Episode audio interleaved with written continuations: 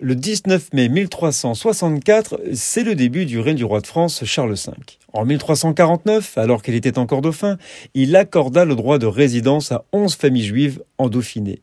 En 1358, il est régent de son père Jean de Lebon, fait prisonnier par les Anglais lors de la bataille de Poitiers. Il fait appel aux Juifs expulsés en 1322 pour payer la rançon réclamée par les Anglais pour la libération de son père et autorise alors les Juifs à rentrer en France. Il demanda ainsi 14 florins par couple de droit d'entrée, plus 7 florins par an.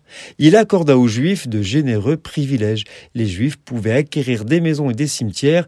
Ils n'étaient pas jugés dans les tribunaux civils par les juges locaux, mais par le roi lui-même. Ils ne devaient être jugés par aucun crime antérieur.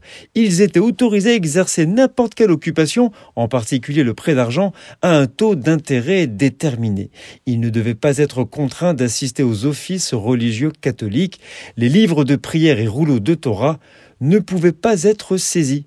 Le droit de séjour, d'abord limité à 20 ans, a été renouvelé deux fois. Pour la deuxième prolongation accordée, les Juifs devaient payer au roi la somme de 3000 francs or. Nous sommes le 19 mai.